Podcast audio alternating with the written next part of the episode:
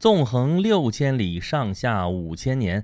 大家好，这里是演讲录子栏目沿途的特别节目《从长安到长安》啊，仍然是由 Rex 继续给您讲点不一样的，讲点平常你听不到的。好，继续为您言说一切啊。咱们这个从长安到长安的特别节目，今天终于算是开张了啊！（括弧此处应有掌声啊！） 好吧，呃，今天正式开始了我的行程，大家猜猜我在哪儿？猜猜我在哪儿啊？咱们这是从长安到长安，说的是古都游，但是我的第一站却没有到什么什么古都，呃，因为，呃，从北京出发嘛，咱们最近的一个点儿离这儿离着北京都有大概有个五六百公里啊，所以我如果明天才出发，然后从北京直接过去的话，我估计这一天就在路上了，咱就省里都什么都看不见了啊，所以今天晚上我赶着七点钟才出发啊。从北京赶到了第一站就是大保定，哦，在保定这边，我今天等于说抢回来大概一两个钟头，明天就可以少走这一两个钟头，然后明天就可以白天就有时间去逛一逛、看一看，然后给大家还有现场视视频直播什么什么的啊！我刚才已经视频直播了一段，大家有看到吗？啊，在那个微博上面有链接哦，大家如果感兴趣可以去看一看啊，就是我的碎碎念。哎，你别看我从北京到保定，这也就是大概一百四十几公里啊，这个老惊险了啊！今天北京一直在下雨，从早晨下到晚上，一直稀稀拉拉、稀稀拉拉在这，不是稀稀拉拉啊，哩哩啦啦、哩哩啦啦，一直下个不停。然后这个路况就变得非常的复杂啊，因为那个其实你下大一点也好，它这个雨吧，你你下太小了的话，都粘在玻璃上面。我这玻璃要是能够直接不沾水，直接掉下来就好了。所以我这一路上从北京出来，京港澳高速啊，到保定这边。啊，就出北京这段中间就堵了好几次啊，中间有一次是堵了好长好长，为什么呢？前面有事故啊，这还不是小事故，到跟前一看，那车都烧着了，都发黑的，我不知道什么车，哎呀，好像非常惊险，特别恐怖。然后到保定这边来啊，那么既然到了保定了，咱们稍微也说两句保定啊。保定这个城市它不是古都啊，所以其实本来不在咱们这个从长安到长安这个古都系列里边，但是它也是个很重要的城市啊。但这个城市到现在发展起来比较悲催，怎么说呢？啊，这个好歹是曾经当过省会的城市，现在就是个一般城市。啊，这个当年有一句话嘛，叫“京油子喂嘴子，保定府的狗腿子”。啊，这个京油子嘛，这个 油腔滑调是吧？啊，喂嘴子能说吗？天津卫的。那保定府的那个，这是这传的不好听，叫狗腿子。后来我碰到个保定的朋友啊，保定的同事啊，什么一个劲儿的给我解释说，那不是狗腿子，那是狗腿子，那是一种武术啊，这个流氓会武术啊，不是那意思啊，不是那意思啊。当然，这个保定确实是非常非常重要，这个地方最著名的景点就是直隶总督署衙啊。这个直隶啊，就当年说是河北省的这个范围之内啊，当然不包括北边什么热河、承德之类的地方，包括把北京和天津这拱卫京畿啊，这么重要的一个位置，它就直隶，直接隶属于中央这个意思啊。在这个办公就在办公地点就在保定啊。当然后来到李鸿章那时候在天津办公好长时间啊，但是保定府其实一直是省会城市啊。建国之后很长时间都是啊，但是直到文革期间才从保定把省会迁到了石家庄。啊，这个具体原因咱就不说了啊，但是就这么回事儿。所以现在河北的省会是石家庄，啊，当然保定其实还不是最悲催的，咱们后面还会有。你像开封，啊，开封可是从帝都啊，从首都东京汴梁啊，汴京这个地位啊，慢慢让它降降到省会啊，省会接着往下降，降到现在就是个一般的城市。啊，这更悲催哈。好，保定简单说几句。咱们今天这个节目算是呃，咱们这个从长安到长安这个系列节目的一个开篇。那么在开篇的时候，我有必要把咱们这个事儿的来龙去脉给大家讲一讲啊。咱们这个节目本身是叫演讲录啊，演讲录是因为我这个言是我的名字啊，我除了叫 Rex 之外，本名就叫一个言。啊，那么我讲的东西把它录下来，这就叫演讲录。其实我第一期就在说这个事情啊。那么这个节目到现在已经有五十多期了啊啊，那么受到了一定的欢迎啊。那么我也想把这个节目能够看怎么往前进一步啊。正好赶上十一这个时间，我说那么咱们来点不一样的吧啊，咱们不光是讲点不一样的，也来点不一样的。那么呃，我就准备弄一个 子栏目，就叫沿途啊，演讲录就是我在说。沿途嘛，就是我在走啊，所以你看到我这段时间的那个 logo 都把那个给改了，原来是个言字旁，那字儿是我造的啊。有好多朋友跟我说，你那字儿读什么呀？我还去字典上查，根本没这个字。对，确实没这个字。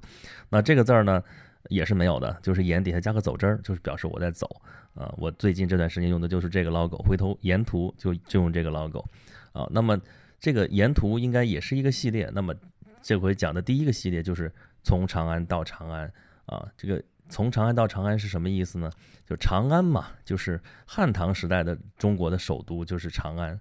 啊，那个时候中国不是最牛嘛？啊，所以一说那个盛世就说汉唐，汉唐，所以汉唐时代的首都啊，那个长安这个名字就被沿用下来啊。虽然后世的这个首都就不再叫长安了，但是作为一个雅称啊，作为一个代称啊，尤其是在古诗文里边提到首都的时候啊，还可能会用到长安这个词来代指。啊，其实大家想想就明白了啊。北京城现在最重要的街是什么街？叫长安街啊。长安街边上有长安大戏院，还有各种长安俱乐部啊，什么什么什么东西带“长安”这个词的啊，一些各种各样的设施或者地名或者怎么怎么样。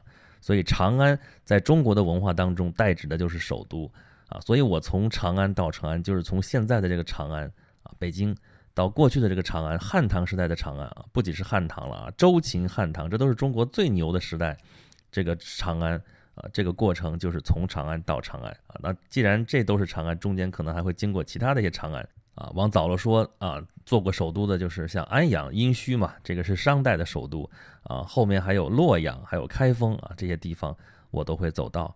所以这次的行动叫做从长安到长安啊。那么为什么会定这个题目呢？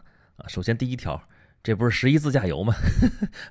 不好意思啊，一不小心把实话说出来了啊。对，本身确实是因为十一才有这么一个空间，上班族嘛，没办法啊，只有这个时候才有时间啊，才可以去自驾游，搞点什么其他的这些旅游啊，什么这些事情啊。也另外呢，也是对我这个节目的一个新的尝试啊。我前面说了，咱们这节目已经五十五期了啊，这个我想给大家一个新的一个呈现啊，然后对我自己也是一个挑战。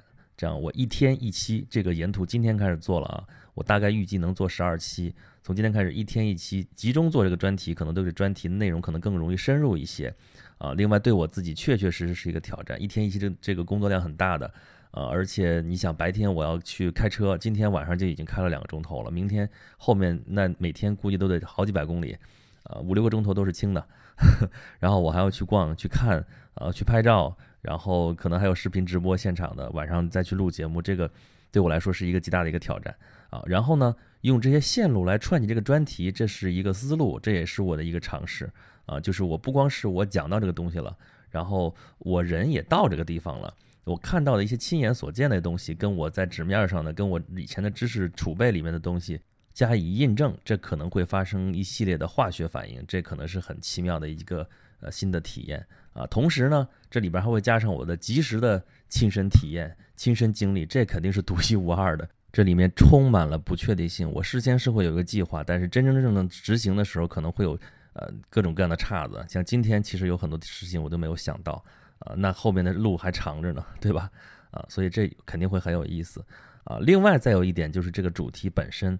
这个古都作为旅游来说，确实值得一游啊。这个咱们传统上来说，甭管是七大古都还是八大古都还是几大古都吧，甭管几个吧，啊，这词儿熟啊，大家一听说，对吧？这几个地方都是赫赫有名。这些城市呢，有些我去过，有些没去过之前啊。那么通过这一次的这个旅程，这个把它串起来，来去讲一讲这里边的来龙去脉，讲讲这里面的故事，应该是很不错的一个选题。所以我就选了这么一个题目。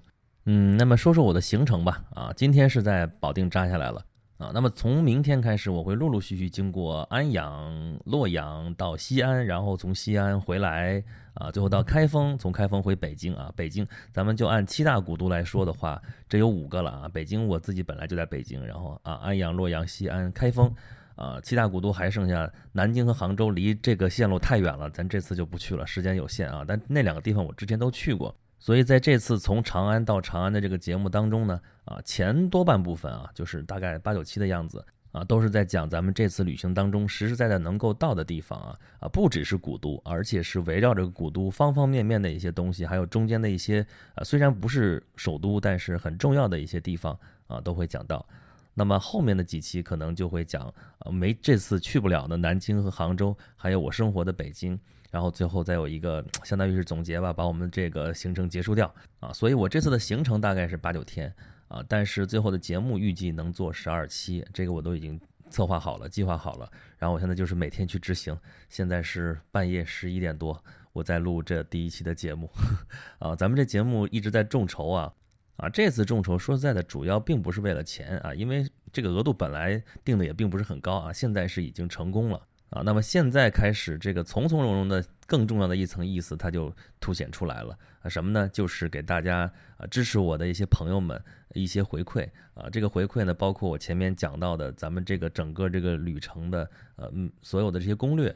然后呢，这个沿途的所有的这十二期的节目啊，还有其他的一些内容，共同做的一个电子书啊，电子书是我的一个啊小技能吧啊，所以现在众筹成功了，那剩下的这个时间，一直到十月十一号之前，都是给大家的一个粉丝福利时间啊。大家如果觉得咱们这节目还有点意思的话，可以啊关注我的微信公众号“轩辕十四工作室”，然后点下面的沿途众筹，就可以来支持这个节目了。啊，那么咱们这一期呢，因为我并没有到哪个地方，只是中途站了一站啊。那么剩下的时间，我想集中讲一个问题，什么问题呢？就是说，我们到古都来了啊，古都游，那么古都看什么？或者说，我们再扩大一点讲了，说中国的古迹，我们到底看什么？啊，其实这么说吧，中国的古迹啊，并没有那么多真的啊。为什么呢？这跟中国盖房子的方式是有关系的啊。我之前咱们节目里边或多或少的提过这事儿啊。中国人盖房子怎么盖呢？啊，底下打上地基，夯土，把土咣咣咣咣啊！现在现在有打打夯机了啊，那个时候没有，就人工在那夯啊。孟子不是说那个傅说举于板柱之间啊，板柱大概就是这个意思啊。夯土夯那是建城墙啊，盖房子也是打上地基，打上地基之后那叫基啊，在这个地基上面立柱子，那柱子你不能直接立在土上，那底下就要用石头垫一下啊。那那个垫的那个东西就叫杵啊，就是石杵，一般是石头做的，也有别的东西做的。啊，基础基础，所谓基础就指的是这玩意儿啊。那在上面那个柱子就是木头的了，对吧？多半就是木头的。木头上面再盖什么啊？梁啊，檩条、船子，这就这些东西啊。这些东西都是木头做的。那木头做的东西，那就是一把火就烧的就没了啊。所以你到欧洲去看，哇，这个古罗马时期的斗兽场，到现在几千年了还在那儿啊。你再看那个教堂，这么那么高啊，几几百年、上千年的都在还在那儿。但是中国的房子，你几百年、上千年的房子很少能找得到，就是这是其中的一个原因。那欧洲人盖房都用石头盖的，那石头可不是就是能传的时间长一点。那中国人就用木头盖的啊，这是为什么呢？因为你去看吧，啊，除了古罗马时代盖的那些房子那些东西之外啊，那个后来那个教堂啊什么什么那些东西，都是献给上帝的，献给上帝的东西一定要让它持久，让它永恒啊。所以说它。啊，不惜代价，而且不计工期啊！经常那教堂盖个几百年了，还没盖完工呢。但中国人不一样，中国人盖的这些房子都是给人住的，而且是给现世的人住的。那你让人等等上几百年，这房子还住不住了啊？所以说，那就捡木头来做啊，也跟那个材料有关系啊。那边欧洲那边石头多，中国这边经常是大平原，千里沃野，但是没什么石头，那就用木头来盖嘛。啊，用木头搭搭起来的这个房子，那这种东西就是不防火。啊，不光你不防火呀，就算是火没有烧，那几千年下来，你想想还能剩下什么？所以中国的这些古迹啊，你去看吧，基本都是废墟，而且这个废墟废得很彻底。啊，就除了那个基础那东西是夯土台子，加上那个里边垫的石头什么的东西能够保留下来。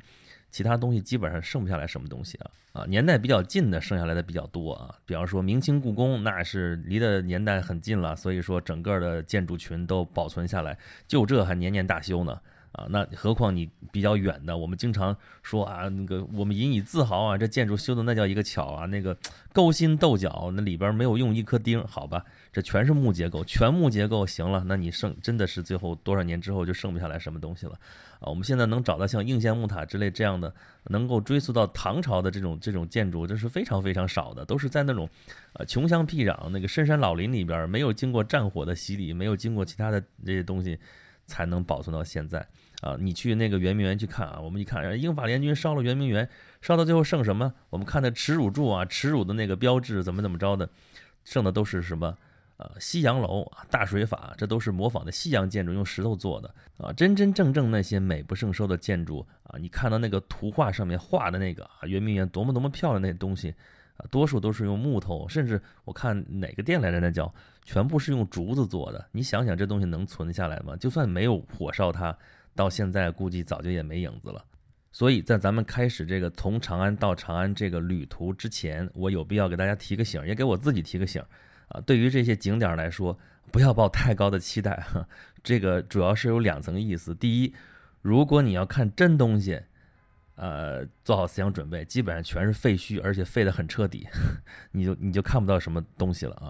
但是你如果想看到所谓当时的原貌或者当时那个样子，你想感觉一下的话，做好准备，看到的都是假古董，多数都会是这样啊。再要不就是出土文物啊，那一堆一堆小小碎碎的那些东西。所以想去看这些古迹的话，没点想象力是不行的。